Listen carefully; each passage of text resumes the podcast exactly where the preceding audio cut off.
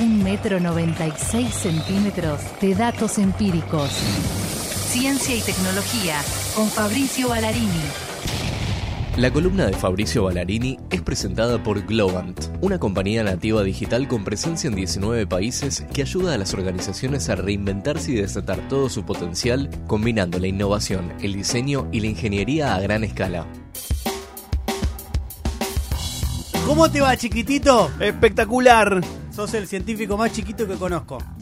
Sos muy chiquito. Sí, El más alto, el más simpático, probablemente. probablemente. También. Sí. Probablemente. ¿Cuál sería tu apodo de Lampa? Morcilla. Me gusta. Mollilla. El Eh, loco morcilla. Sí. Está mal. O el... Se lo robé a un amigo que le decía morcilla porque era El chiqui morcilla. negro por fuera, negro por dentro y negro por fuera. Mirá qué bien, che. Negro por dentro Y y. negro por fuera. Ah. Claro, todo. Ah, una como buena cuando se explicación. dice negro de alma. Claro. digamos. Yo estoy diciendo negro de alma, no de piel, ¿eh? Ah, no, pero por, aclaralo. si, por si sonó xenófobo pero cuando o es así- discriminatorio. Con eso así lo tenés que Menos aclarar, mal que- digo. menos mal que lo Claro, aclaraste. es importante que lo aclare. Por eso, boludo. a partir de ahora vamos a aclarar porque si no suena mal. Sí, claro, ¿No? suena mal. Sí, doctor, lo escucho atentamente. Hoy rompimos cuatro o cinco tabúes del progresismo. Es cierto. Al aire. Y eso que es el día del cuestionario progre. Sí, Sí. por ahí es por eso. Después nos reivindicamos. Claro. está bien. Después contrastamos. Fabri, vamos a hablar las cosas como son. Sí. Los animales, ¿tienen sentimientos? Es un tema. Sí, hoy la columna la voy a hacer yo. No puedes hacer vos. No, no puedes hacerla con una La Sí, para la que vos crees. Muchas cosas. No, no tenés nada No para decir decir. algo. No te da el perfil, bebé. Es un tema no polémico, muy sentimental, muy sentimental, pero a, a un punto que probablemente algo les va a pasar por la piel o por el corazón, porque algo que subyace a nuestra especie son las emociones. O sea, podemos sentir miedo, estrés, estar nerviosos. Pero hay algo que es muy propio de nosotros, que no son solamente las emociones, sino son los sentimientos, que es como un upgrade de esas emociones, un procesamiento distinto. Por ejemplo, estar enamorado no es una emoción, es un sentimiento que tiene que ver con, con otras, o sea, con otros procesos, con otros tiempos, la tristeza, la congoja. Son cosas más elevadas que en algún punto son patrimonio de la humanidad. O pensábamos que eran patrimonio de la humanidad. No podemos negar que las mascotas tienen emociones. O sea, tienen miedo. Acá les decimos cautela. animales de compañía para que nadie se ofenda. ¿eh? Ok, animales con derecho y compañía. Exacto. Eh, esos animales tienen un montón de cosas que las podemos percibir. De hecho, los humanizamos, ¿sí? Todo el tiempo le estamos hablando como- Galia. eh, los humanizamos se cosió la boca para no meter un comentario cada 10 segundos. a un nivel... Se está mordiendo la boca. a- a- Abrí, abrí, abrí. No quiere el interrumpir micrófono. nombre del CONICET. Habla de humanizar animales. Mi gato. Driki se asusta mucho por cualquier cosa. Claro. Literal, vi, tipo, yo tipo abro la boca y él sale corriendo, como que piensa que lo voy a retar. Cla- eh, eso nos sale humanamente, eh, que es muy divertido, pero no tiene que ver con que esos animales, hasta ahora, tengan sentimientos, que un- como una cosa mucho más profunda. No mientas. No lo sabíamos. O sea, o era una enorme duda. Hoy, en la actualidad, gracias a una publicación muy pero muy zarpada, podemos ver indicios que estábamos completamente equivocados y que ese procesamiento que quizás no lo veíamos o no lo entendíamos, en algunas especies se ve de una manera terrible y emocionante. ¿Cómo llegó esto? Eh, es muy difícil estudiar animales. Los animales domésticos tienen el problema que están domesticados por nosotros, por lo cual las interpretaciones y la vida de ellos está muy vinculada a nuestra vida, no están naturalizados. O sea, no, es- no es un perro en la naturaleza o un gato en la naturaleza. Tienen conductas muy parecidas a nosotros y se vinculan de esa manera. O sea, pone esa carita para que vos le dé de comer, entonces es muy difícil estudiarlo. Bueno, Está manipulando, decís. ¿no? Te está manipulando, sí. mi gata obviamente. rumba, cuando quiere comer, se franelea con mi pierna. Claro, y no Está es que bien. te ama. O sea, quiere que sa- Sí, me sabe. ama. Obvio que te ama. Sin vos no puede vivir. Más ama la comida, evidentemente, porque si lo hace cuando quiere comer. Claro, y te hace así la patita cuando mueve la. Sí. Sí. Bueno, entonces lo que hicieron los científicos es mucho más complicado que es ir a estudiar los animales en los contextos naturales. Y eso es un bardo, ¿sí? Seguir un animal es un quilombo.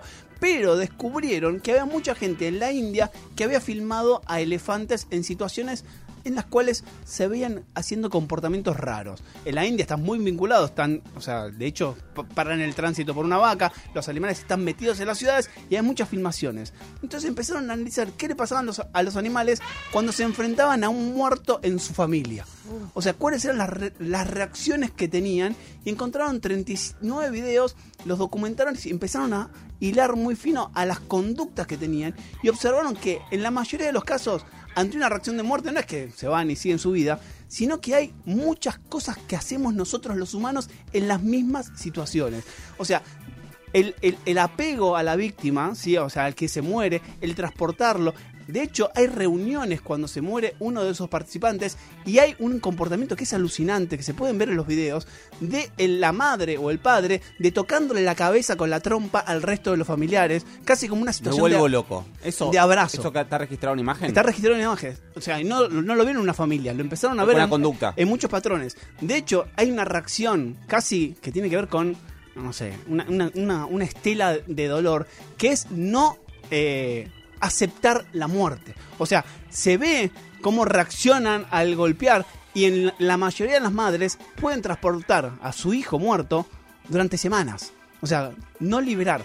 Por lo cual empiezan a plantear de, ok, no podemos decir que es tristeza, porque tristeza es una definición muy nuestra, pero algo les está pasando, algo muy, mm, no solamente visible, tiene que ver con un montón de proyecciones. O sea, esa conducta social que tienen es un sentimiento. No sabemos cómo podemos llamarlo, pero es un sentimiento.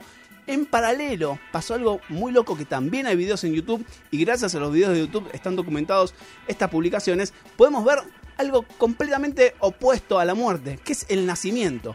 Hay en monos nacimientos, o sea, partos asistidos, donde la criatura nace y le genera una felicidad a las otras a las otras madres donde se pasan a la criatura como para festejar y hay una asistencia por lo cual digo la El relaneo de los arcos. ¿viste?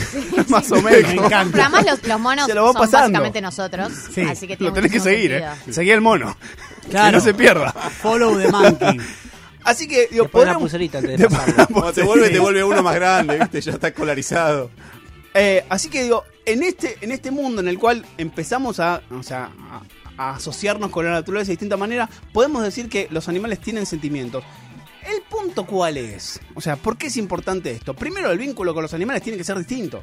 O sea, hoy salieron muchas noticias, desde los perros que van al cine hasta el puma que tiene eh, derechos. Hay un vínculo completamente distinto con los animales. ¿Puedo un segundito anotar aquí en mi libreta de cosas pendientes? Me gustaría después opinar acerca de eh, los cines pet friendly. No lo voy a hacer ahora, Tenés mucho cuidado con lo que haces. no lo voy a hacer ahora. Simplemente me gustaría si lo si podemos dejar abierto este asterisco para hacerlo en otro momento del programa. ¿Puede ser? Sí, claro, por Porque supuesto. Quería dejar esta carta acá. Quiero hacer un mini editorial al respecto, pero no es el momento. Tal mucho vez. cuidado con lo que haces.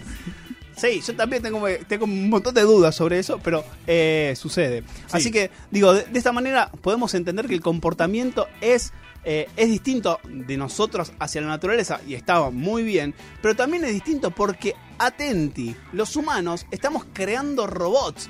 O sea, estamos haciendo robots muy parecidos a los animales y los diseñamos para hacer distintas actividades. No sé si vieron los videos de Boston Dy- Dynamics, la empresa de robots que hace un montón de animales. Uno de ellos es un perro. Sí. Un perro Sí, perfecto. sí. Que vos decís, ¿para qué sirve el perro? Bueno, están vendiendo muchos perros no solamente para monitorear ciudades, sino para que actúen como perros. Así que si tenemos que programar un perro robot, lo tenemos que hacer con sentimientos. Con sentimientos sí. de emoción, con sentimientos, con emociones. Para los perros, eh, la cola, ¿El movimiento de la cola el movimiento de la cola. es real? ¿Que expresan alegría? ¿Me estás preguntando? ¿O tengo que interpretar por telepatía? Porque te- no estás diciendo nada. El movimiento de la cola por expresa Telegram. alegría. Podría ser alegría. ¿Sabes una cosa que a vos te va a gustar sobre perros y gatos? Que se descubrió que cuando un amo o el dueño o como lo quieran llamar, el vínculo, el compañero, Compañero. perrito eh, humano le habla, se activan las mismas regiones del lenguaje de los dos. Por lo cual el perro, si bien no sabe tu lenguaje, está interpretando perfectamente Totalmente. lo que le estás diciendo. A mí mi gato me habla. Eso. ¿Cómo, Galus? También mi gato me habla. Tu gato te habla. Cuando yo le digo, cuando le hablo, y muy claramente le hablo, le digo, Driki, eh, Driki, me mira y hace, ah, ¿Y, y ¿Qué, qué, te- qué te quiere qué te decir? está diciendo con eso? y está haciendo el lo que puede para expresarse, pero, me habla. ¿Pero qué te estaría...? Qué, qué y en general se, como que se pone ¿Qué? muy contento que le estoy dedicando atención y empieza como a, a ronronear, tipo, ah, Ah, ok. Bueno, está muy contento. Ese vínculo se descubrió hace muy poco eh, y es casi como un entendimiento entre lenguajes. Así que el vínculo entre los humanos y los animales pasa a otra escala. Que tengan sentimientos no es menor, hay que tratarlos bien, tengan o no sentimientos, Por supuesto. pero saber que tienen nos involucra un poco más. Yo, eh, cuando entra Fabricio Ballerini, ronroneo también. Sí. ¿Eso qué significa? Ahora, otra. Esta la escuché del doctor Romero. A ver, ¿De cuál? El, único, el gran Ah, doctor el- Romero. el veterinario. The one and only. Sí, el sí, doctor sí, Romero sí, sí. es casi como el doctor Dolittle, el doctor Son- Romero. Es el doctor Dolittle. Sí. Eh, mm, ¿Qué tiró? que dijo que cuando los gatos eh, abren y cierran los ojos como despacito, es una señal de amor. Ah, Cuando te miran y hacen como parpadean pero despacito. No es que se están durmiendo. Para No. mí se están durmiendo. Y no, no, no. Y cuando te, te amasan con las garritas, Sí. también es Ajá. una señal de amor. Cu- Porque a viste vos que los cuando te gatitos amasan. te amasan, ok. Sí. también es una señal de amor. ¿No es Mira. una señal de que estás calentito y él va a buscar No. el calorcito? No, ¿Vos crees que los gatos sienten amor? por supuesto. Ok. Está bien. ¿Por qué no conoces a mi gato? ¿El tuyo? Odio. Odio. Pero es lógico, si está educado por Rafeliz. Es- me parece completamente lógico que pase eso. Está bien, es así. Fabricio Ballarini, Gracias a ustedes. gracias de verdad eh, por haber venido. ¿Qué hacemos con el conoce, Fabricio? ¿Lo cerramos o qué? Yo creo que no, eh. No por Yo ahora. creo de que no. Por ahora no. No, no, no, por ahora no. Bueno. Aguantemos los trapos. Porque tenemos que ver, ¿viste? Tenemos que empezar a. No, no, no, por ahí no. ¿Cómo decir? Apunten por otro lado. Tenemos Ajuste. que, tenemos que reordenar fiscalmente. No, por ahí no, por ahí Fabricio, no. No, ya estamos reordenados. Lamentablemente- Gastamos poco. Tenemos que reordenar fiscalmente, lamentablemente. Con dos y- palitos de helado es lo que te hago. Y estamos apuntando a los lugares menos productivos, ¿verdad? No, no. Para una sociedad. Y no hay lugar para esos informes sobre el Rey León. No. Es así. No hay lugar, Fabricio, no hay lugar. Así Son que, pocos eso. No, lamentablemente te tengo que blanquear que vamos a No me digas empezar que lo estás pensando. una campaña en Twitter para eh, vilipendiar a los científicos del CONICET. Pero lo estoy blanqueando de entrada, ¿no? Por supuesto, esa es la diferencia eh, la- con lo que pasaba en los tiempos de Mauricio Macri, ¿no? ¿Se acuerdan cuando pasaba eso? Es espectacular, Sí. boludo. O sea, es espectacular. Había macristas que se dedicaban a hostigar científicos del CONICET en redes sociales. Dedicaban horas Porque produ- productivas, desde, uno podría decir. Sí, sí, pero desde el desconocimiento y la ignorancia más contumaz, criticaban papers de los cuales no tenían la más puta idea. Por eso, pero dedicaban horas productivas no a leer esos papers, sino a buscarlos Claro, y, a buscar los títulos. Sí, Eso, los abstracts, el resumen. exactamente. el Tres abstract. oraciones. Bueno, así estamos. Che. eso nos alcanza. Pero eso no quita que tengamos que reordenar fiscalmente, ¿no? Es No. otra cosa, es otro tema. Es Eh, otro tema. No hay plata, es No hay plata, Fabri. Andá explicándole a tu O sea, compañero. todo bien, yo si pudiera te Olvidate, bancaría. Sí, yo lo veo en tus ojos, veo la buena Obvio. intención. Si- Fabri, si La tengo. pudiéramos, lo rebancaríamos. Lamentablemente no es tiempo. Me ¿eh? pongo en tu lugar y creo que lo En- pensaría. en- Otra, Entendenos. es así. Mirá, Estás a todo de pies y manos, ¿no? necesitamos, necesitamos dólares. Exacto, Fabri. Vos me traes algo que mañana genere dólares y te bancamos. Directamente, ¿eh? No me venga con Mañana. la, no me venga con la falopeada eh, esa de no, Sí. porque esto se, sirve para tal cosa, indirectamente. No, no, Esto no. en 20 años, no, no, no. no. No, no, no. Ahora, Ahora, ¿no? Ahora. Ahora. sí. Cash, cash. Bueno, Fabri, Gracias por la buena noticia. por favor, gracias por haber venido.